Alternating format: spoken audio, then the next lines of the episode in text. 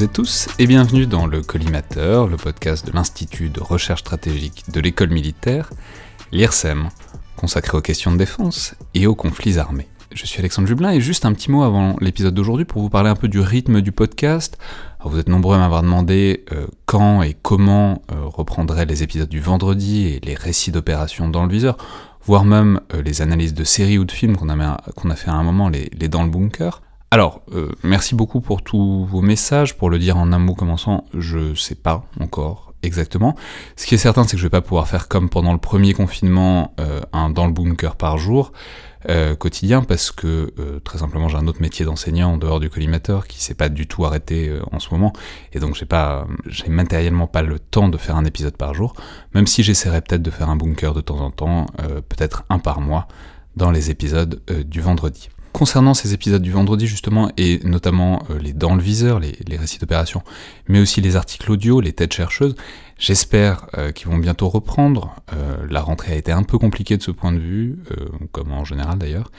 Et les enregistrements avec les divers organismes partenaires du format ont mis un peu de temps à redémarrer. Et là, évidemment, par ailleurs, ce nouveau confinement met un nouveau coup de frein. Donc j'espérais redémarrer là, à la rentrée de la Toussaint. Mais du fait de la tournure des événements, ça risque de prendre encore quelques semaines, mais, mais j'espère bien que ça pourra être mis en route courant novembre. En vérité, je veux simplement être sûr d'avoir un peu de stock et de visibilité pour pas relancer le format euh, et ensuite devoir m'arrêter au bout de quelques semaines. Mais euh, on devrait a priori bientôt y être, et donc j'espère qu'on pourra repasser à deux épisodes par semaine très vite. Je vous tiendrai évidemment au courant. C'était tout pour euh, les affaires courantes en quelque sorte, et retour donc à l'épisode d'aujourd'hui, consacré à la place des femmes et à la féminisation dans les armées, et notamment les armées françaises, pour lequel j'ai le plaisir de recevoir Camille Boutron. Donc bonjour. Bonjour. Alors je rappelle que vous êtes chercheuse à l'IRSEM, spécialisée sur les questions de genre dans les conflits armés. On va largement en parler, mais on peut déjà dire que naturellement cette réflexion sur les femmes et sur la place des femmes euh, dans l'institution militaire est inséparable des réflexions sur la notion de genre, c'est-à-dire sur les idées, sur les représentations qu'on se fait des rôles et des fonctions plus ou moins naturelles des hommes et des femmes. Je signale d'ailleurs au passage qu'on avait déjà eu le plaisir de vous recevoir dans le podcast l'an dernier, pour parler à l'époque euh, de l'ouvrage tiré de votre thèse, Femmes en armes, itinéraire de combattantes au Pérou, qui réfléchissait à cette question dans le cas particulier donc des luttes de guérilla d'Amérique latine, épisode qu'on peut évidemment facilement retrouver dans les archives numériques du collimateur. Depuis, euh, notamment dans le cadre de votre travail à l'IRSEM, vous êtes davantage tourné sur la question euh, dans le contexte des armées françaises. Alors, on va évidemment largement en parler, euh, d'abord parce que c'est le cas qui est le plus proche du podcast et de beaucoup des auditeurs du podcast. Ensuite parce que c'est dans l'absolu un cas intéressant qui a été travaillé de près. Mais j'aimerais quand même pas perdre cet angle un peu international et un peu comparatiste. pour commencer, notamment parce que tout ça et l'évolution et la féminisation des armées françaises, ça se comprend dans un ensemble et dans un mouvement de fond à l'échelle des armées mondiales. Et il y a des effets d'imitation et de mimétisme. On féminise les armées euh, aussi parce qu'on voit ce qui se fait à l'étranger dans une certaine mesure. Et ensuite parce que ça permet aussi de commencer par décentrer un peu le regard et dénaturaliser un peu l'idée qu'on peut avoir de la place des femmes par rapport à l'armée en voyant, euh, disons, les variétés de, des idées qu'on se fait de cette place euh, à l'échelle mondiale. Donc ma première question serait de vous demander très basiquement, et euh, au niveau le plus élémentaire, si on peut avoir une approche quantitative très globale. Est-ce qu'on sait quelle proportion des militaires à l'échelle des armées de la planète sont des femmes? Est-ce que c'est même possible de le savoir? Alors, on peut avoir une petite idée euh, des chiffres exacts, non, euh, pas réellement, parce qu'en plus, les armées des différents pays sont extrêmement différentes. On ne peut pas comparer l'armée autrichienne à l'armée américaine, par exemple. Donc, avoir une statistique globale n'a pas beaucoup d'intérêt si on ne prend pas en compte le contexte spécifique. De façon générale, il faut quand même savoir que l'armée la plus féminisée au monde, si je ne m'abuse, vous me, je sais que vous avez aussi fait vos devoirs, donc euh, on peut éventuellement avoir des petites différences de chiffres, c'est Israël, qui compte à peu près 33% de femmes, euh, ne serait-ce parce que euh, Israël pratique encore la conscription des deux sexes. Euh, après, on a la Hongrie, 20%. Ensuite, c'est la France et les États-Unis qui tournent autour de 14-15%, ainsi que le Canada. Euh, L'Espagne, 12%. Euh, L'Allemagne, 10%. Le Royaume-Uni, 10%. Et puis après, on est en dessous des 10%. Donc ça donne un petit peu une idée. on est, on est Israël est un cas à part. On est rarement au-dessus des 15% en fait euh, dans les grandes armées occidentales. Et est-ce qu'il y a une logique en quelque sorte chronologique à ça? C'est-à-dire, est-ce que ces pays-là, les plus féminisés, sont aussi les premiers à avoir féminisé leurs armées? Ou est-ce que, c'est, ou est-ce que ça n'a rien à voir qu'il y a des pays qui s'y sont mis et pour, qui, pour lesquels c'est monté très vite? C'est-à-dire, comment, quelle est la logique derrière ces, ces décalages?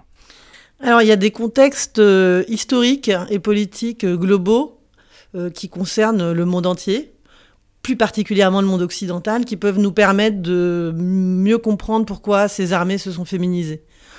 Euh, déjà, la Deuxième Guerre mondiale, on a euh, ces pays-là, le Canada, les États-Unis, la France, euh, l'armée russe aussi. Hein. L'armée russe, c'est 800 000 femmes qui ont combattu et qui ont été à des postes de combat. ça a vraiment été un moment où les femmes sont, de façon officielle, entrées dans les armées, rarement pour combattre. Hein. je ne vais pas faire toute l'histoire des femmes, mais du coup, c'est quand même un moment clé. Ce sont aussi des pays qui euh, partagent euh, des mouvements sociaux, notamment le féminisme de la deuxième vague, la naissance d'un féminisme d'État dans les années 70, avec des lois d'égalité professionnelle homme-femme, qui du coup vont aussi toucher les armées, qui se professionnalisent. Tout ça à peu près hein, dans la même période.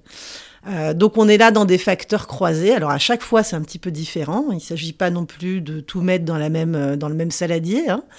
Euh, mais c'est pas la libération sexuelle qui a amené les, les, femmes en masse vers les vraiment. armées. Mais là, on est quand même dans des facteurs, des facteurs croisés euh, qui rentrent en résonance. Euh, finalement, un dernier facteur qui est important, mais on reviendra peut-être dessus plus en détail, c'est vraiment la montée en puissance de politiques internationales du genre, notamment dans le cadre de la sécurité internationale, de la résolution des conflits et du Conseil de sécurité des Nations Unies, où là, du coup, on a la mise en œuvre depuis 20 euh, ans d'un agenda international qui sert de guide et d'orientateur euh, des politiques de féminisation des armées. Mais alors, à l'intérieur de ça, est-ce qu'on peut différencier, donc là on a différencié selon les pays, mais est-ce qu'on peut différencier selon les fonctions aussi? Alors même si on imagine bien que ça va être encore plus compliqué, mais parce qu'on va voir que c'est souvent le loup euh, derrière la proportion générale euh, des femmes dans les armées, on va, on va en reparler largement, mais de savoir ce qu'elles font dans les armées. Donc est-ce qu'on sait à l'échelle mondiale ou dans les principaux pays, euh, disons quelle est la proportion de femmes? Alors, je qu'on a déjà un peu abordé les deux grandes catégories où ça peut être biaisé, mais la proportion de femmes à la fois dans le corps des officiers et ensuite dans les fonctions combattantes. Oui, alors là, on a plusieurs questions ensemble assez diverses. Euh, d'abord, il y a la question, je vais d'abord prendre la thématique de euh, ce qu'elles font dans les armées, quel que soit leur rang, hein, en fait. Euh, et là, c'est vrai que c'est plus intéressant parce qu'on peut avoir des armées extrêmement féminisées où les femmes ne sont pas nécessairement très présentes en opération extérieure ou dans les postes à fonction combattante. Typiquement, c'est le cas de la France, par exemple, qui est une des armées les plus féminisées au monde, mon compte entre 6 et 8% de femmes qui sont déployées en OPEX. Si on regarde les, différentes affectations, postes, spécialités euh, que, par exemple, les femmes choisissent en sortie de Saint-Cyr, elles sont rares à opter pour euh, les euh, positions combattantes les plus avancées, etc. On regarde en France, par exemple, le service de santé des armées, c'est près de 57% de femmes. Euh, l'armée de l'air est la plus féminisée. Enfin, on voit bien qu'il y a un pattern un petit peu qui se, qui se met en place et on est dans une forme de, ce qu'on va dire en sociologie, de division sexuelle du travail, du métier des armes. Je, je pourrais éventuellement approfondir, mais voilà. Après, il y a la question officier sous-officier. Là, c'est plus compliqué. Alors en France, j'avoue, là, j'ai pas tout à fait les chiffres exacts. Euh, il me semble qu'on est autour de. Vous les avez peut-être. Moi, j'avais euh, autour de 15%. Mais on reparlera plus, plus, en détail de la France, parce qu'on va concentrer là-dessus ensuite. Mais, euh, mais, si on, justement, si on, on, essaie de continuer ce panorama, par exemple, vous avez parlé d'Israël, qui est un cas particulier. Est-ce qu'on sait si les femmes sont plus combattantes qu'en France, en Israël, ou par exemple aux États-Unis, puisqu'on prend les, certaines des armées les plus féminisées? Alors en Israël, les femmes sont, on retrouve cette division euh, sexuelle du travail. Euh, les femmes vont être euh, plus volontiers écartées des zones de combat que les hommes. Il y a un certain nombre de travaux hein, d'universitaires, Edna Sasson-Lévy notamment, qui est un peu la référence sur la question et qui a justement beaucoup écrit sur la façon dont, à travers, à partir d'un discours d'égalité, en fait, se cachent des pratiques pas forcément discriminatoire, mais en tout cas différenciatoire, différencié. Voilà. donc c'est à peu près le même cas partout. aux États-Unis, on a eu le, combat de Ban, le fameux combat de Ban qui a été levé, si je ne m'abuse, qui a pris effet en 2012-2013. Donc les femmes ont accès à toutes les postes, toutes les fonctions, comme en France il y a finalement assez peu des, des l'Angleterre. Le combat de base, on va le dire, c'est simplement qu'elles étaient interdites, elles étaient exclues très explicitement des fonctions combattantes. Des fonctions combattantes. Dans, dans le, la loi et dans la réalité, en elles étaient depuis longtemps, en fait, euh, sur le théâtre d'opération. Euh, mais voilà, c'est. En fait, une chose sont les pratiques et puis une autre sont les lois et les dispositions institutionnelles. Mais alors justement, parlons-en de ce décalage et de ces questions d'affichage, puisque, c'est-à-dire, quels sont les pays dans lesquels c'est symboliquement les plus importants? Alors on a parlé un peu d'Israël, mais par exemple, il y a un exemple qui revient souvent, alors c'est pas un pays, mais c'est souvent l'exemple des Kurdes et des forces d'autodéfense kurdes, où on a vu, notamment lors des campagnes contre Daesh, qu'il y avait la place des femmes au front, directement au feu, et euh, leur mort aussi, quand leur mort arrivait, était très médiatisée. On sait que c'est le cas aussi en Israël, que dans les campagnes, euh, notamment publicitaires, de recrutement de l'armée israélienne, ça se voit, les femmes se voient. Donc euh, est-ce qu'il y a des pays qui, pour qui c'est un enjeu, disons, symbolique important? Alors moi, je suis un peu dérangée par l'exemple kurde, dans la mesure où on ne peut pas comparer euh, une armée tout aussi structurée, organisée soit-elle, euh, qui est formée à partir d'un projet politique clair, qui est le cas des Kurdes, enfin d'ailleurs il y a plusieurs groupes armés kurdes, hein, et une armée euh, comme l'armée française, l'armée américaine, une armée d'État. Ça devient un petit peu compliqué. Dans le cas des Kurdes, on a des femmes présentes au Koba par rapport à un projet politique, euh, un certain nombre euh, de dispositions euh, idéologiques, etc., etc. On peut pas, c'est pas du tout la même chose avec une armée nationale. C'est-à-dire, c'est en quelque sorte hein, quelque chose de ad hoc pour répondre à des combats précis et donc avec des conscriptions très larges. C'est pas la même chose qu'une institution qui a une inertie sur, plusieurs décennies, voire centaines d'années, c'est ça? Oui et non, mais c'est surtout que la présence des femmes à des postes de combat dans les groupes armés kurdes répond à un projet euh, de révolution kurde et d'émancipation féminine euh, beaucoup plus large qui dépasse euh, le métier des armes ou le combat. C'est d'ailleurs pas un métier d'être dans l'armée kurde, c'est une forme de résistance.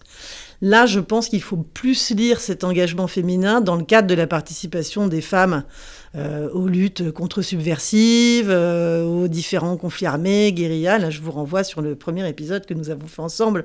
Mais à mon avis, on est dans un autre débat là tout de suite. Mais alors, par exemple, pour parler euh, d'Israël ou de la Hongrie, puisque vous l'avez cité tout à l'heure, c'était l'entre là-dedans, enfin dans les pays qu'on connaît bien et qu'on a en tête. C'est-à-dire quel est, est-ce qu'il y a un message là-dessous sous cet affichage des femmes pour les États-Unis ou pour la France? Est-ce qu'il y a un message, disons, là-dessous sur l'image des armées? Euh, non, moi j'aurais plutôt tendance à penser que les armées se féminisent parce qu'elles sont obligées. Euh, donc euh, bien sûr qu'il va y avoir une mise en scène de la féminisation des armées, puisque c'est un réel bouleversement, la présence des femmes dans les armées, d'autant plus maintenant qu'elles ont le droit d'aller faire la guerre, hein, concrètement. donc on est face à un bouleversement de l'idéal guerrier, viril, qui est quand même une identité fondatrice pour le métier des armes. Donc bien sûr qu'il va falloir expliquer, justifier, créer des nouvelles représentations. Mais les armées, elles s'ouvrent aux femmes parce qu'elles n'ont pas le choix, pas parce qu'elles ont vraiment très très envie. Alors bah justement, passons, à cette question. vous faites la transition naturellement. C'est alors pourquoi, pourquoi est-ce que les, pourquoi est-ce qu'elles n'ont pas le choix? Pourquoi est-ce que les armées s'ouvrent aux femmes? Euh, Ce que je veux dire, c'est que bon, clairement, c'est un mouvement de fond. Euh, large, même si inégal dans les armées du monde, que d'ouvrir euh, aux femmes et de rendre les armées plus mixtes. Euh, j'ai même appris en préparant cette émission qu'on venait de fêter il y a quelques jours les 20 ans d'une résolution des Nations Unies allant dans ce sens, la résolution 1325 du Conseil de sécurité, qui insiste sur l'importance des femmes dans les situations de conflit. Alors évidemment, il s'agit d'y prêter attention plus largement aussi comme victimes potentielles des conflits et des guerres, mais c'est une résolution qui invite à prendre en compte leur importance dans cette situation, avec peut-être aussi, j'imagine, derrière l'idée que bah, par exemple, la présence des femmes dans les armées, ça peut euh, aider à limiter les violences faites aux femmes euh, dans, au sein de ces conflits. Donc simplement, puisque c'est un mouvement largement partagé, puisque c'est un mouvement qui est même affiché par des organisations nationales et notamment les Nations Unies, voilà, quelle est l'idée derrière, quelle est la rationalisation, quelle est la logique derrière cette volonté d'ouvrir les armées aux femmes? Alors là, vous touchez énormément de sujets hein, qui sont liés, mais, mais qui ne sont pas forcément liés de façon consciente. Euh, je vais d'abord répondre à pourquoi les armées n'ont pas de choix, et puis je me permettrai de revenir sur cette histoire d'ONU et de résolution 1325. Euh, les armées n'ont pas le choix, enfin n'ont pas le choix. Euh, les armées doivent féminiser, d'une part parce que elles ont besoin de recruter et que si elles, se, si elles font l'impasse sur la moitié de la, possible main-d'œuvre, ça n'a pas de sens. Ça, c'est un premier constat. donc, il faut des femmes dans les armées. Deuxièmement, elles n'ont entre guillemets pas le choix parce que un certain nombre, à partir du moment en plus elles se sont professionnalisées, euh, ce sont, le métier militaire devient presque un métier comme les autres. Alors là, il y a tout un débat hein, là-dessus. Je dis pas du tout que c'est un métier comme les autres, mais, mais ça reste que les carrières militaires sont soumises aux lois d'égalité hommes-femmes. La loi Sauvatet de 2012, elle, elle, est particulièrement importante, par exemple, pour comprendre l'évolution qu'on a au sein du MINARM, hein, des politiques institutionnelles de féminisation puis de mixité. Euh, enfin, on est dans, une évolution, là je parle du contexte national, qui fait que eh, elles peuvent pas, rester au 19e siècle, quoi. Il y a bien un moment, il faut avancer. C'est ça que je veux dire pas le choix.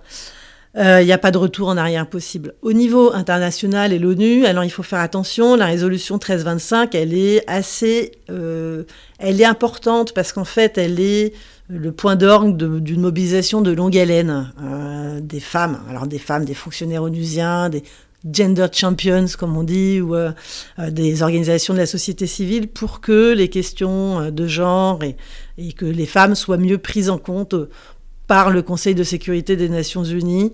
Je ne vais pas faire toute l'histoire des femmes à l'ONU, mais là on parle de 25 ans de mobilisation et d'évolution des questions de genre au sein des politiques internationales. La 1325, elle ne concerne pas les armées, mais vraiment prendre en compte les femmes, une perspective différenciée, faire participer les femmes, protéger les femmes et donc reconnaître qu'elles sont éventuellement, qu'elles ont des formes, des, qu'il y a des dynamiques de victimisation spécifiques selon le genre, etc.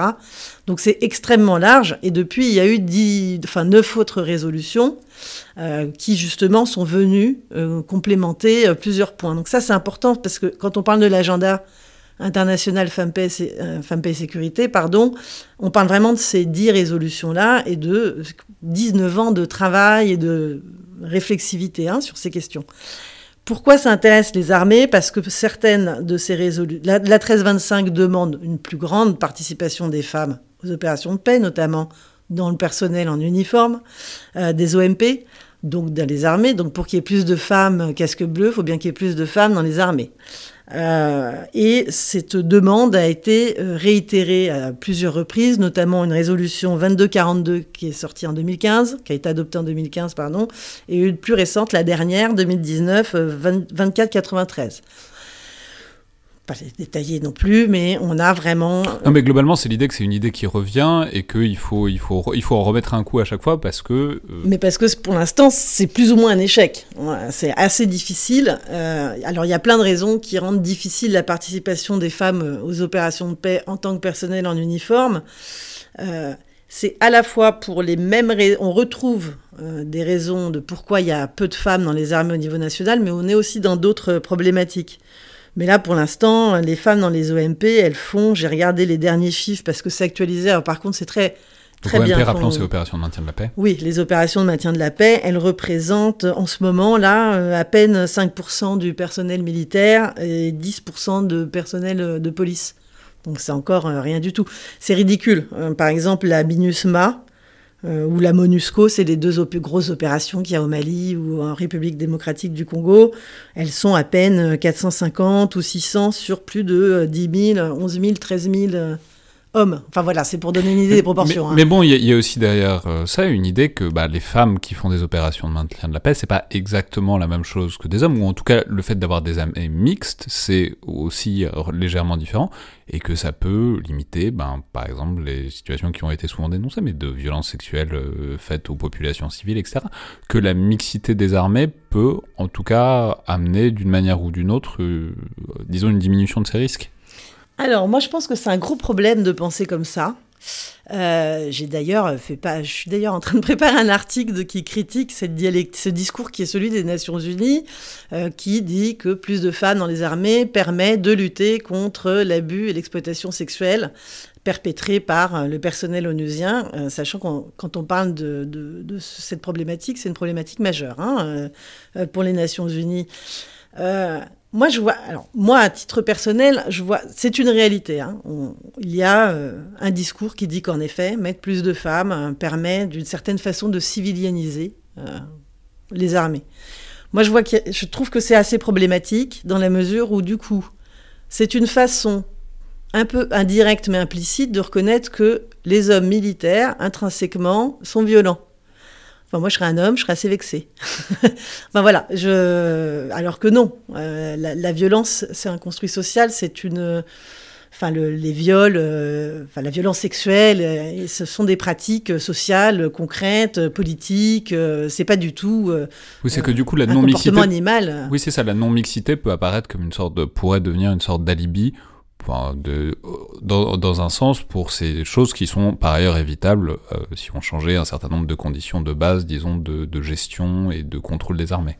Tout à fait, oui. Euh, je suis assez d'accord là-dessus et surtout sur le fait que ça ne nous permet pas de réfléchir sur pourquoi il y a des violences sexuelles perpétrées par des effectifs militaires en opération. De dire on va mettre des femmes comme ça, on va lutter contre, euh, ça ne résout pas le problème, enfin pour moi. Donc c'est un premier, pour moi c'est assez problématique comme vision, et c'est de toute façon pas ce que dit la France hein, pour euh, sa féminisation. Alors par, par contre c'est pas du tout le discours français. Et le problème c'est qu'il y a en fait une espèce de controverse qui dit pas son nom, parce que si on regarde bien tous les discours qu'il y a sur, là on parle vraiment de la participation des femmes aux opérations de maintien de la paix, Là où en fait on est face à une problématique un petit peu différente, c'est que quand même la plupart des pays contributeurs sont des pays du Sud. Euh, donc euh, ce ne sont pas nécessairement les pays qui sont justement avec les armées les plus féminisées. Euh, du coup, ce qu'on a pu voir, mais on a pu voir des choses intéressantes, mais alors plutôt dans la police dans ces cas-là. Par exemple, l'Inde a formé des brigades de police entièrement féminines qu'elle a déployées au Libéria dans le cadre de l'opération de paix au Libéria. Intervention qui a été reprise, enfin copiée, enfin copiée, dont le Bangladesh inspiré pour faire la même chose en Haïti notamment. Donc là, on voit bien, on est quand même dans des problématiques assez spécifiques euh, qui sont pas tellement euh, liées à l'enjeu de la mixité dans les armées françaises. Je dis ça parce qu'on voit bien que quand on parle des femmes dans les armées, qu'on essaye d'avoir une vision un petit peu globale et puis pour mieux comprendre euh, la scène nationale, on ouvre une boîte de Pandore avec une multitude de sujets très vastes et assez stratégiques finalement. Et qui dépendent des situations des divers pays et que on ne peut pas résumer la féminisation des armées à l'échelle mondiale. Tout à fait.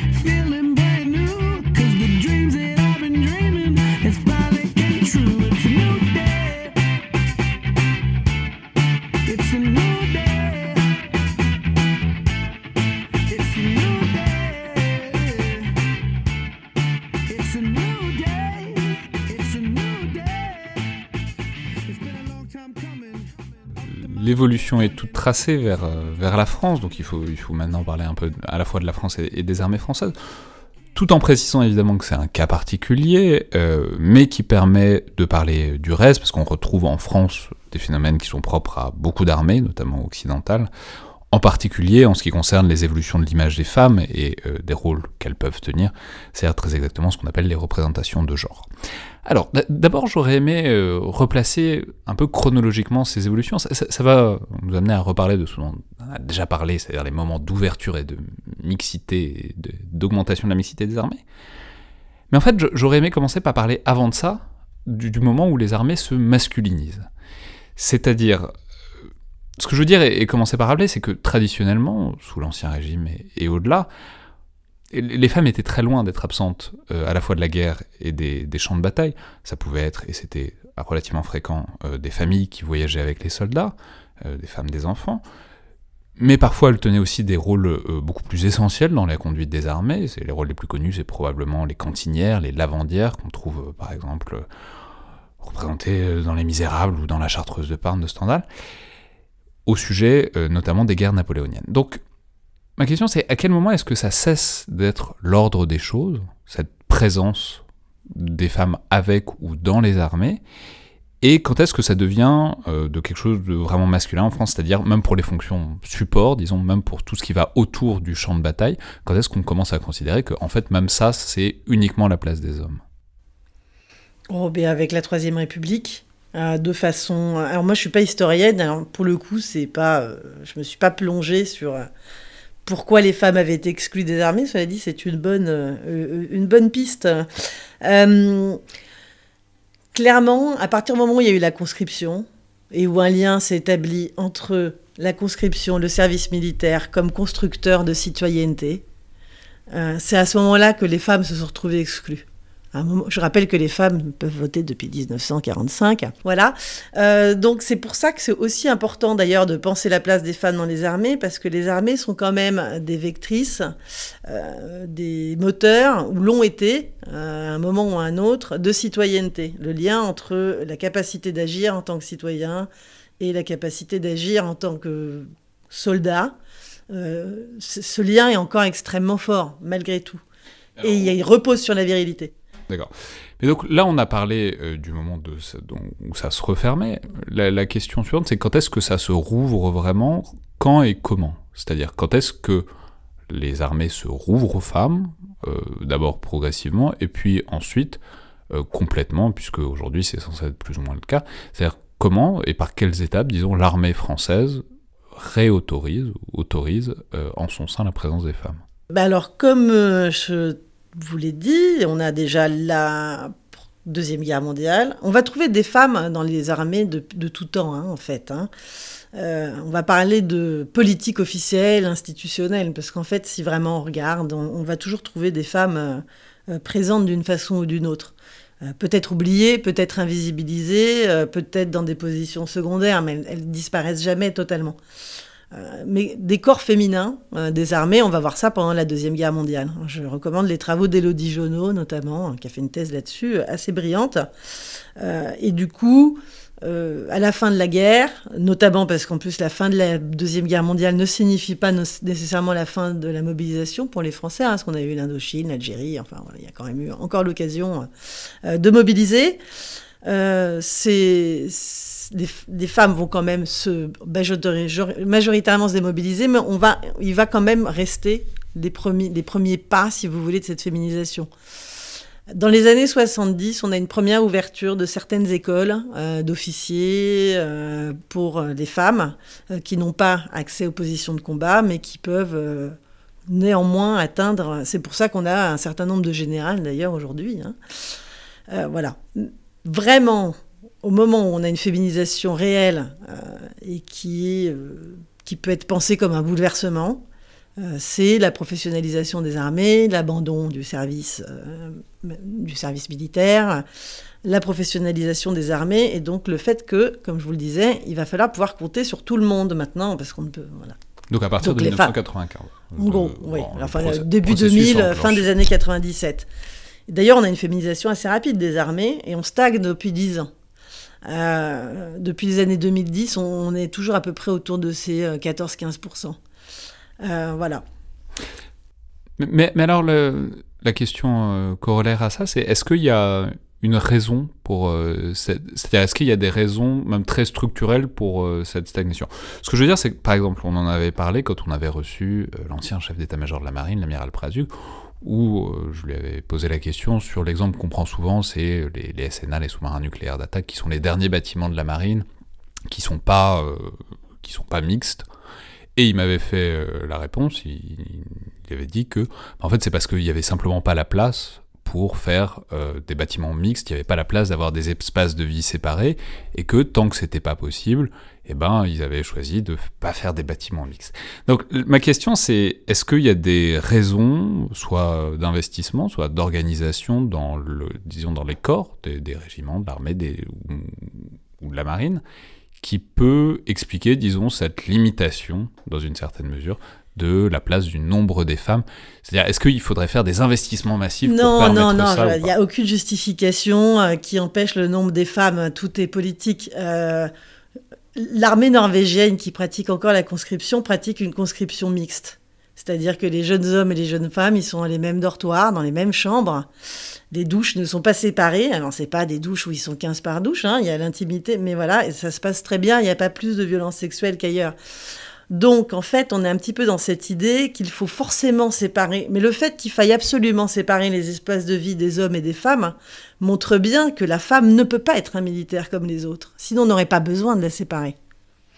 Enfin, l'un dans l'autre. Donc, déjà, l'idée de dire on ne peut pas faire des, quartiers féminins, donc on ne peut pas avoir de femmes, on croit que c'est bah, pragmatique, mais en fait, c'est socialement construit. C'est ça montre une, certaine culture du métier des armes. Je critique pas nécessairement, mais en tout cas, c'est pas du tout quelque chose. C'est pas une justification réelle et concrète. On peut dire ah oui, en effet, on ne peut rien faire. Enfin voilà, puisque dans d'autres pays, on fait pas ce choix-là. Euh, donc rien euh, concrètement n'empêche les femmes. Euh, on pourrait aussi discourir pendant des heures sur les différences de force physique entre les hommes et les femmes et le fait que les femmes ne servent à rien pour faire, enfin voilà, ne peuvent pas. Mais en fait, il y a énormément de de travaux, euh, de sources, euh, de retours d'expérience qui permettent de nuancer ces propos. donc rien ne justifie de façon naturelle, on va dire, le fait que les femmes n'atteignent pas les mêmes, n'aient pas les mêmes opportunités de carrière que les hommes dans les armées. On est vraiment face à un contexte politique, social, et, pas du tout à un état de fait.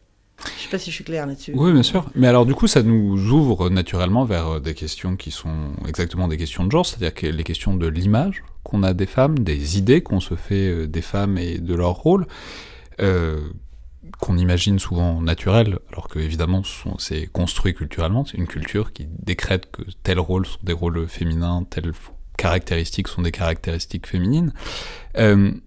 Donc, dans un rôle militaire, c'est-à-dire euh, quelles, sont ces représentations qui s'opposent, disons, à leur intégration? Alors là, on avait un premier exemple peut-être, qui est l'idée que la présence des femmes amène euh, nécessairement du sexe, euh, d'une manière ou d'une autre, qu'il a un danger sexuel, un danger à la cohésion des armées par la présence féminine. J'imagine avec la rationalité autour que tout le monde étant nécessairement hétérosexuel, la présence des femmes euh, porte en elle euh, le germe de la sexualité et donc du désordre. Oui, oui, il y, a tout à fait de ça. Ça rejoint la conversation qu'on avait sur le soldat forcément violeur en puissance, qui est ridicule, hein, bien sûr, quand on parlait des femmes pour civilianiser les armées. L'idée que les femmes puissent être éventuellement un facteur de désordre des mœurs, part du principe du coup que tout le monde serait hétérosexuel dans les armées et que les hommes seraient incapables de se retenir. Enfin voilà, donc on est vraiment dans des euh, dans l'acceptation de principes qui sont totalement arbitraires finalement, si on y réfléchit bien puisque euh, non, tout le monde n'est pas hétérosexuel euh, dans les armes. Mais alors là, on touche encore à un autre sujet. Déjà que c'est compliqué de parler de féminisation, mais alors euh, le, reste, ça voilà, ça pourra faire l'objet d'un autre podcast. Mais... je pense que c'est un podcast qui serait très intéressant et très nécessaire parce que s'il y a bien une question qui est, alors que je, je fais juste une parenthèse, mais alors que c'est une question qui a été si importante pour les armées américaines au début de la décennie, le fait qu'on en parle si peu au sujet des armées françaises est un truc euh, complètement confondant. Tabou. Voire, même tabou. Mais alors, du coup, euh, en fait, ça pose la question de, ce qu'on appelle une culture, c'est-à-dire de l'idée qu'un corps, une institution, en l'occurrence l'armée, a des codes, a des représentations qui se perpétuent euh, de génération en génération, qui sont transmises et dont il est difficile de sortir. C'est-à-dire, est-ce qu'on peut dire que l'institution militaire fonctionne comme une culture particulièrement forte de ce point de vue-là, par rapport à, disons, la vision ou la place qu'on veut bien accorder aux femmes, ou en tout cas les qualités qu'on veut bien leur prêter J'aurais plutôt tendance à penser qu'en soi, parlons de la culture militaire française, elle est finalement représentative euh, de la culture française en ce qui concerne les relations de genre. En France, on n'est pas les champions euh, on n'est pas les champions en ce qui concerne euh, les violences conjugales, en ce qui concerne euh, le suivi, la judiciarisation des violences sexuelles. on n'est pas les champions en ce qui concerne le féminisme. Beaucoup de personnes pensent que ça y est, c'est bon, mais la France, c'est pas vraiment sur de nombreux critères. C'est pas le sujet aujourd'hui, mais on n'est pas vraiment les numéros un. Hein. Euh, donc, qu'il y ait. Les armées sont un reflet de la société. C'est des, personnes comme vous et moi dans les armées aussi. C'est pas du tout des personnes qui vivent en dehors, dans une bulle. Donc, donc les armées, finalement, reflètent euh, quelque chose de plus large, mais néanmoins avec un effet zoom. Et peut-être. Euh, zoom, enfin de, qui va potentialiser ces CV-là de par euh, de par la spécificité du métier des armes, de par aussi l'aspect euh, institution totale, de par aussi le fait que au travers de l'uniforme, on a quand même une forme de désindividualisation et donc de reconstruction de l'identité au travers de l'uniforme et de la masculinité. Enfin voilà, il y a des facteurs aussi spécifiques aux armées qui peuvent l'expliquer. Mais alors parlons-en justement de cette corrélation qui, renvoie aussi à ce qu'on a commencé à aborder tout à l'heure au sujet du service militaire, mais c'est-à-dire sur le fait que le métier des armes, et alors notamment par cette étape qui était le service militaire, où bah, on devenait à 18 ans euh, citoyen, les jeunes garçons faisaient leur service militaire, et ils devenaient hommes en quelque sorte en faisant leur service militaire. Donc, est-ce qu'on peut dire que euh, a existé et apparu et s'est perpétué une sorte d'équivalence entre la virilité et la capacité à être militaire, ou en tout cas la capacité à être guerrier derrière? Alors oui, plus la capacité à être guerrier que militaire. Parce que dans les armées, on est très content quand les femmes sont secrétaires ou infirmières, euh, de façon générale. Euh, j'ai d'ailleurs, dans mes recherches, j'ai fait pas mal une analyse de discours. Il y, a certains euh, chefs militaires de haut rang, hein, que je ne citerai pas, qui, ont écrit et eu des discours vantant la féminisation des armées, à condition qu'elles sachent rester à leur place. Limite, je suis euh, textuelle. Voilà, donc on voit bien, c'est pas tellement le problème du militaire, c'est la fonction guerrière. Et là, on touche encore un débat plus vaste qui va au-delà des armées en tant que telles, mais qui va sur les capacités à exercer la violence, à tuer, à se faire tuer, euh, à exercer une certaine forme de puissance physique. Et ça, c'est un tabou euh, incommensurable euh, pour les femmes militaires, révolutionnaires, délinquantes, voilà. Et on peut aussi. C'est l'idée que quand on est, quand on entre dans la sphère de la violence, on cesse d'être femme dans une certaine mesure. On se masculinise. Alors, oui, ou alors, la violence des femmes n'est pas une violence comme les autres, c'est une violence des femmes, mais ce n'est pas une violence. Euh, ou alors la femme violente devient un monstre. Euh, ou alors elle devient, je vous renvoie la note que je viens de publier à l'IRSEM, euh, dans un tout autre registre, j'analyse des discours médiatiques sur des femmes djihadistes et je montre bien qu'elles sont, on est face à une incapacité de se représenter ces femmes comme des agents de violence rationnel. Voilà.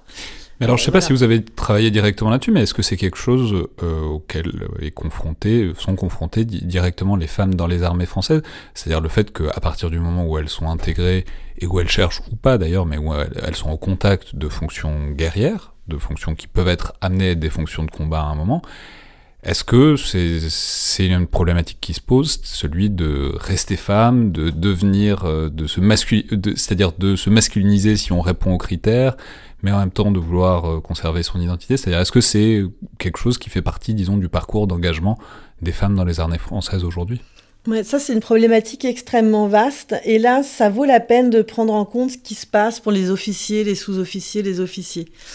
Euh, Quoi qu'il arrive, la fonction combattante est la fonction la plus valorisée au sein des armées et fera éventuellement carrière, fera carrière un, effectif qui aura, qui pourra raconter ses guerres, voilà, qui aura pu servir en fonction combattante. Euh, dans le cas des officiers, cependant, euh, on est face à des hommes qui dirigent, Euh, donc on est, on est moins dans cette idée de euh, partir le couteau entre les dents euh, pour dépecer l'ennemi. On est plutôt dans la stratégie, une certaine forme d'élitisme. Donc la, le retrait des femmes, ou en tout cas les résistances face au commandement féminin, il se fera pas forcément de la même façon, là je l'hypothétise plus, hein, que sous les sous-officiers, qui là sont en contact sur le terrain et on est face à d'autres présentations où là on est plus lié au physique, la force, euh, la capacité de se battre. À chaque fois, on va quand même trouver des mécanismes de différenciation euh, qui permettent de laisser les femmes en retrait, qui quand même sont un petit peu différents. Euh, Là, là, je pense que ça vaut la peine de prendre en compte euh, vraiment les, les différents. Euh, les, les, les, différents. J'ai oublié euh, le fond de la question. Non, mais, non, non, mais c'est est-ce que les femmes se retrouvent face à cette, ce paradoxe de cesser d'être femme pour devenir commentateur Oui, alors ce qui est intéressant, c'est que on entend souvent il n'y a pas d'hommes, il n'y a pas de femmes dans les armées, il y a des militaires. soit. mais est-ce qu'on peut réellement penser l'existence d'une entité qui n'aurait pas de genre? Pas, ça me semble très très compliqué. C'est voilà. C'est-à-dire une nature de militaire qui serait ni homme ni femme. Bah voilà, mais c'est pas possible. Qui serait ni homme ni femme, mais en fait, euh, quand on l'imagine, on l'imagine bah, évidemment, traits Voilà, c'est ça. Mais par contre, ce discours existe vraiment, et donc il est, il est, euh, euh, il est. à la fois, il est porteur d'un projet politique qui est réel, mais en même temps, il n'est, il est pas, pas jouable. Et le problème souvent de la, des, des femmes dans les armées, ou des femmes dans plein de secteurs hein, différents, c'est que il faut, euh, on est, elles sont, il y a une pression constante entre euh, devenir un homme ou agir comme les hommes, euh, ou en tout cas laisser de côté ses attributs féminins pour pouvoir être accepté, mais en même temps ne pas trop le faire, parce que si on devient un peu trop un homme, on devient un monstre, parce qu'on ne sera jamais reconnu comme un homme. on sera toujours une femme aux yeux des hommes. Donc en fait, là où c'est le vrai enjeu pour les femmes militaires hein, qui, euh, qui se retrouvent dans des positions ou des fonctions très masculines, parce que ce n'est pas le cas de toutes, il y a certains postes où il n'y a pas de problème qu'il y ait des femmes, hein. encore une fois, il faut vraiment avoir la nuance. Euh, il y a cette tension entre euh, devoir être un réel compagnon d'armes, pouvoir être considéré comme tel, mais en même temps rester à sa place. Et ça, c'est, on est dans le culturel, le politique, enfin voilà. Was a little girl, I wished I was a boy. I tagged along behind the gang and wore me corduroys. Everybody said I only did it to annoy, but I was gonna be an engineer. Mama told me, can't you be a lady? Your duty is to make me the mother of a pearl. Wait until you're older, dear, and maybe you'll be glad that you're a girl. A dainty as a dressed in statue, gentle as a Jersey cow. Learn to coo, learn to move. That's what you do to be a lady now. When I went to school, I learned to write and how to read some history, geography, and home economy. And typing is a skill that every girl is sure to need to while away the extra time until the time to breed. Then they had the nerve to say, What would you like to be? I says, I'm gonna be an engineer. No, you only need to learn to be a lady. Duty isn't yours for to try and run the world. An engineer could never have a baby. Remember, dear, that you're a girl. She's smart for a woman. I wonder how she got that way. You get no choice, you get no voice. Just stay mum, pretend you're dumb, and that's how you come to be a lady today. Alors, est-ce qu'on peut dire un mot justement de cette idée autour de laquelle on tourne depuis tout à l'heure, de la faiblesse, ou en tout cas de l'incapacité physique euh, des femmes, ou en tout cas de l'inégalité? Cette idée que les femmes, enfin que leur exclusion relative des situations de combat se caractériserait par une dissymétrie euh, des capacités. Souvent, ce qu'on dit beaucoup, on prend beaucoup comme exemple pour ça les commandos et les tests commandos et l'idée que les femmes euh, ne pouvaient pas les, enfin que les tests étaient les mêmes tout le monde, mais que pour, étaient les mêmes pour tout le monde, mais que les femmes ne pouvaient, ne réussissaient pas à les passer parce qu'elles étaient moins fortes, moins résistantes euh, que les hommes. Alors, D'abord, on peut simplement dire que c'est plus forcément le cas d'une part, et d'autre part, on peut rappeler aussi que les tests sont pas quelque chose qui, qui tombe du ciel, qui sont pas, sont pas un invariant euh, ni une évidence absolue. Euh, les tests, on les fait par rapport à des idées qu'on a en tête euh, et qu'on peut très bien modifier les paramètres des tests. Mais donc, est-ce qu'on peut juste dire un mot de cette idée, de cette idée reçue ou cette culture de disons, de l'égalité absolue, du fait qu'on ne cherche que les résultats, mais que les résultats sont donc toujours inférieurs pour les femmes, donc c'est pour ça qu'elles sont exclues de ces fonctions combattantes? Oui, ça c'est un vrai sujet. Encore une fois, euh, les barèmes sportifs, c'est un vrai enjeu hein, euh, pour, euh, la question de la mixité dans les armées. Alors, bien sûr qu'il y a des différences physiques entre les hommes et les femmes, mais en fait, on va avoir autant de différences physiques au niveau de la force et de la faiblesse entre deux hommes qu'entre deux femmes. Ce que je veux dire par là, c'est que on peut avoir beaucoup de femmes beaucoup plus fortes que les hommes. Je pense qu'il y a beaucoup de femmes dans les armées françaises. Elles sont très très très très au-dessus, mais de la moyenne de la force des hommes français dans le civil. Enfin voilà. Donc en fait, c'est toujours très compliqué de parler de la force physique. Euh, surtout qu'on le prend vraiment comme une donnée naturelle, alors que euh, c'est beaucoup plus compliqué que ça.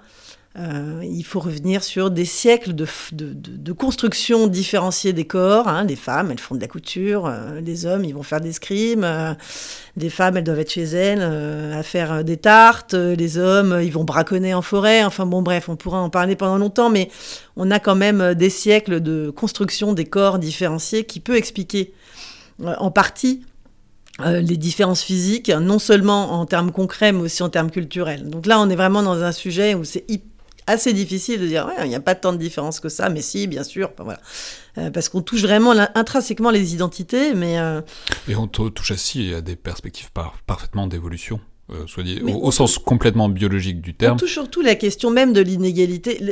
Les, rapports de genre sont des rapports inégalitaires. Ça, il faut le reconnaître. On a une domination masculine, c'est comme ça. On l'a. Elle s'exprime de différentes manières, elle se structure de différentes façons. Elle est plus ou moins marquée selon les pays, les contextes, le secteur professionnel. Même l'OTAN, quand il définit le genre, il le reconnaît. Donc il y a un moment, faut avancer ça. Les armées françaises ont pas mal de mal à le voir quand elles définissent le genre. Mais on est face à des rapports de force inégalitaires. C'est quoi la force? C'est quoi la domination? C'est la force physique. Le jour où on reconnaît que les femmes, elles sont capables de se défendre et euh, finalement de faire preuve d'autant de puissance physique que les hommes, c'est terminé. Enfin, d'une certaine façon, c'est peut-être pas détruire définitivement, on va dire, l'idéologie de la domination masculine, mais quand même, ça y porte un sérieux coup. C'est pour ça que c'est finalement presque impossible à déconstruire, parce que c'est tellement euh, ancré, puissant, structurant, puis pas seulement pour les armées, mais pour nos sociétés de façon générale. Euh, donc c'est extrêmement difficile, et c'est pour ça qu'en effet, c'est un vrai, sujet, un, vrai, un vrai sujet. Je vous remercie de votre question, et qu'on on est face à différentes approches. Il y a un substrat physique à la domination masculine et que on peut pas, euh, on peut peut pas avoir l'un sans l'autre, quoi. Euh, je, pense que l'enjeu de reconnaître la force physique des femmes à l'égal de celle des hommes, enfin, que la reconnaissance de cette égalité est un réel enjeu dans la mesure où elle permet une réelle déconstruction.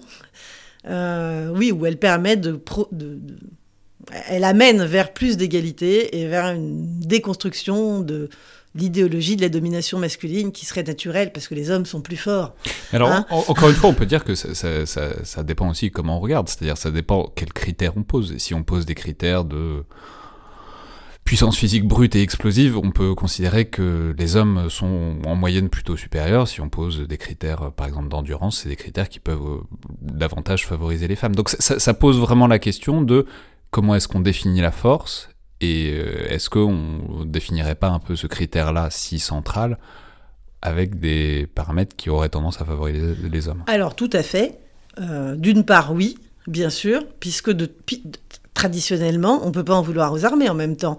Euh, c'est avant tout un monde d'hommes, donc on ne peut pas leur reprocher d'avoir la grille de lecture non neutre des hommes. enfin voilà, c'est une certaine logique.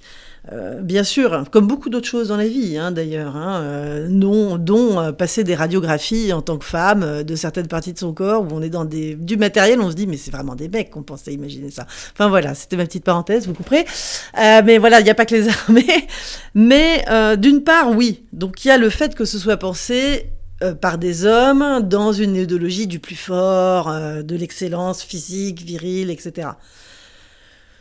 Le fait aussi que ce n'est pas que des femmes ne puissent pas être enfin, présenter ces critères physiques. Euh, les femmes, elles peuvent tout à fait être légales des hommes physiquement, mais on est dans des conditions socio-hystériques qui font que beaucoup moins de femmes que d'hommes vont pouvoir y prétendre. Quelques-unes, oui.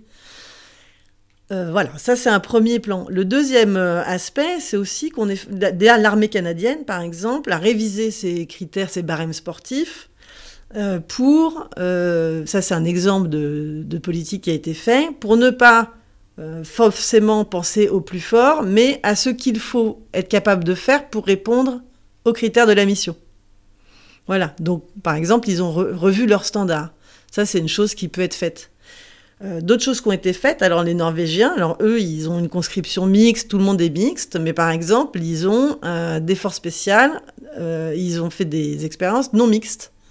Euh, des bataillons de chasseurs. Ils ont des bataillons de chasseurs féminins et masculins, alors qui travaillent en mixité quand ils sont en opération, mais qui ont été formés euh, séparément. Alors pas dans tout, hein, vous allez dîner ensemble, ils avaient des moments de partage ensemble, mais ils ont testé la formation, l'entraînement en non-mixité.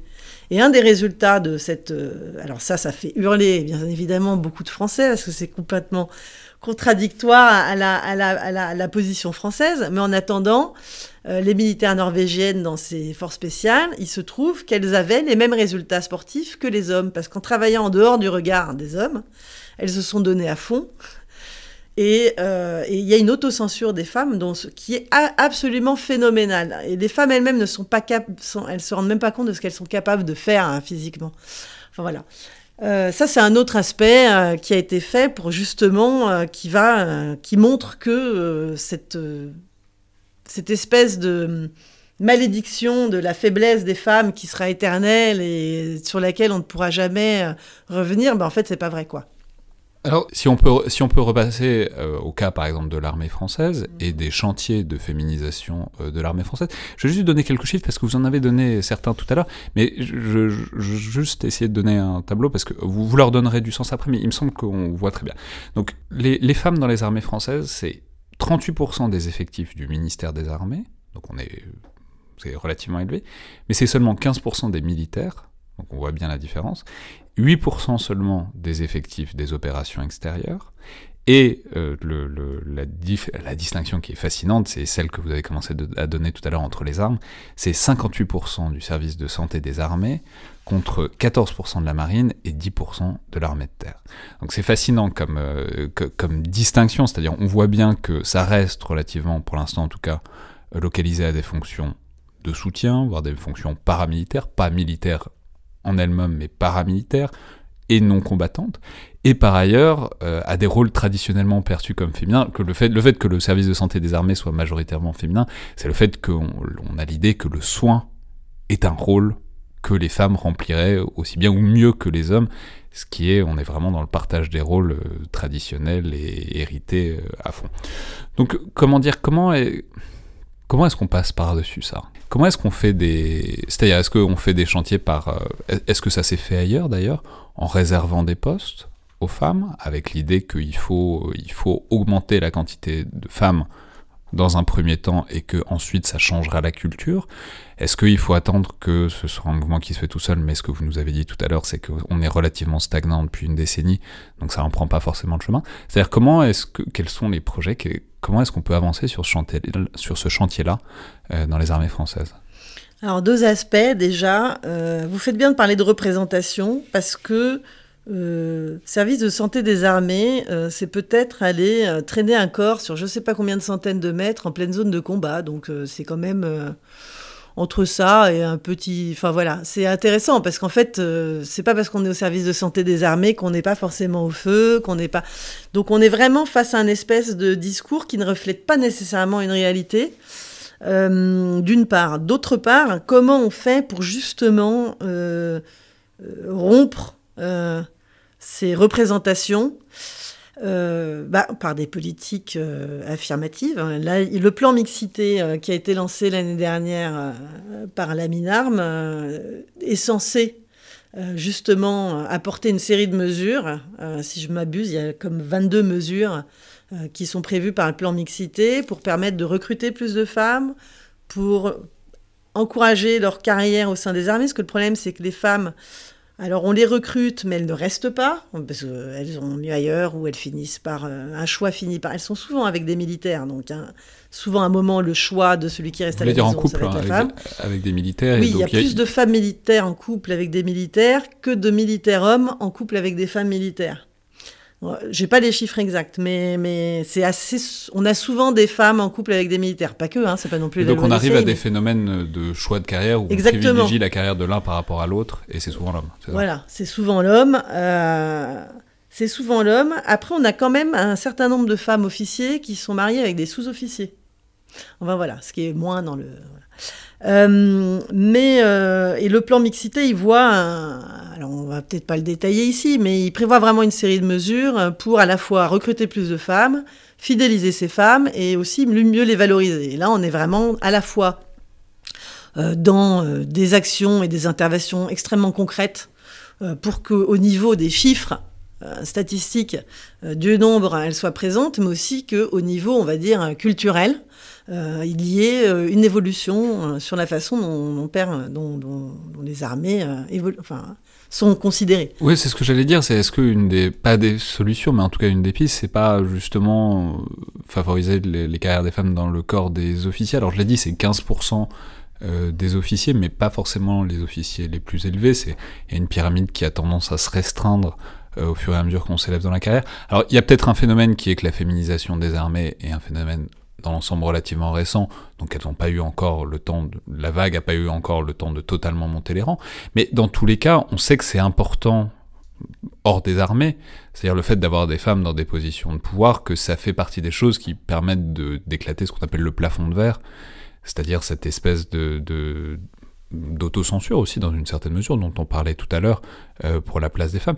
C'est-à-dire est-ce que euh, le fait d'avoir des femmes dans des positions visibles et de pouvoir au sein des armées, ça peut pas être une épice qui aide à changer fondamentalement les représentations et à changer, disons, les images que les femmes qui entrent dans les armées se font de leur carrière potentielle. Alors ça, c'est une évidence, euh, mais c'est pas si facile à mettre en œuvre.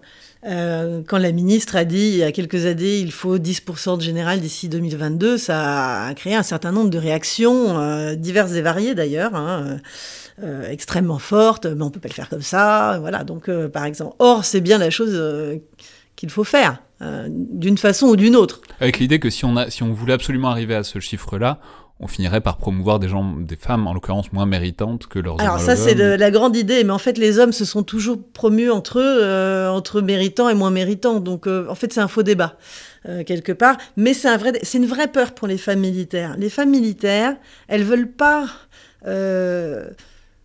elles veulent pas se faire gâcher le plaisir de leur promotion parce que euh, le lendemain euh, ou même le jour même de leur prise de poste, on leur dit ah oui toi tu es là parce que tu es une femme. Pour moi ça va être plus difficile. Et ça c'est quand même des discours qu'on entend, qu'elles entendent régulièrement. Euh, en tout cas de ce que quelques-uns de mes entretiens m'ont révélé. Donc il faut, d'une façon ou d'une autre, je ne sais pas ce qu'il faut faire, il faudrait que je réfléchisse, et je donnerai une réponse beaucoup trop longue, mais ça c'est un vrai aspect euh, et une vraie tension, c'est-à-dire que à la fois sans discrimination positive, je suis pas sûre qu'on puisse y arriver. La discrimination positive, elle marche, elle doit être, elle doit être provisoire, mais d'idée que ça se fait naturellement, euh, l'histoire montre quand même que ça se passe pas comme ça. Et en même temps, on ne peut pas permettre que des personnes qui travaillent autant euh, et qui font quand même preuve d'un de pas mal de courage puissent se dire oui mais je suis là parce que je suis une femme sinon euh, voilà donc là on est quand même face à un vrai euh, un vrai enjeu j'ai pas forcément les réponses là tout de suite pour y répondre mais c'est un vrai euh, un vrai un vrai une vraie question Mais c'est une question Euh. qui pose par ailleurs la question des, des cultures et des temporalités des cultures. Quand on parlait tout à l'heure du fait qu'une institution a une culture, a des choses qui se reproduisent sur le temps long, bah, sans brusquer sans faire des changements très... c'est- C'est-à-dire ça prend très longtemps pour une culture oui de changer d'elle-même. Alors oui et non, parce que ça va bien de dire que, pardon, hein, mais ça va bien de dire que euh, la culture c'est long, on peut pas défaire comme ça des siècles de culture. Il y a d'autres pays, ils l'ont fait très bien. Euh, alors oui, c'est pas les mêmes armées ou les, mais il y a d'autres, il y a d'autres endroits où euh, on arrive même, enfin voilà. Par exemple. Bon, l'Espagne, limite. Euh, a plus de facilité à évoquer ces sujets. Après, je suis pas spécialiste, et puis c'est encore différent. Mais et puis on voit bien les pays nordiques la décontraction. Euh, moi, je, je, travaille souvent, enfin, j'échange souvent, notamment avec les Norvégiens, sur ces questions-là, parce que j'ai des projets avec eux. Et il y a une décontraction et une réappropriation aussi des enjeux de genre par les hommes militaires norvégiens et de haut rang, et qui est assez frappante d'ailleurs, et une réelle compréhension qui est vraiment très très différente jusqu'à présent hein, de ce que j'ai pu observer dans les armées françaises. Donc on est, alors oui, bien sûr, c'est pas les mêmes armées, c'est pas la même histoire, c'est pas le même poids militaire, on est bien d'accord. Il faut pas euh, tout comparer, tout mettre dans le même panier, ta ta ta ta ta. Mais bon, quand même, ça va bien de euh, justifier une culture immuable qui ne peut pas se défaire comme ça. Oui, bien sûr.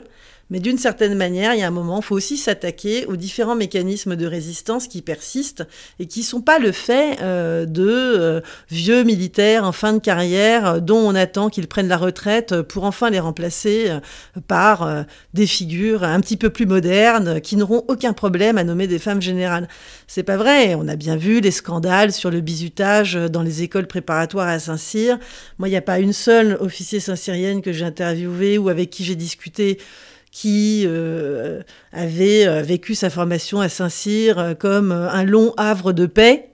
Euh, et elles ne veulent pas, hein, elles veulent, veulent pas raconter euh, leurs difficultés parce que c'est pas quelque chose que les femmes militaires veulent mettre en avant. Elles veulent mettre en avant la même chose que leurs comparses, mais n'empêche que c'est quand même assez infernal.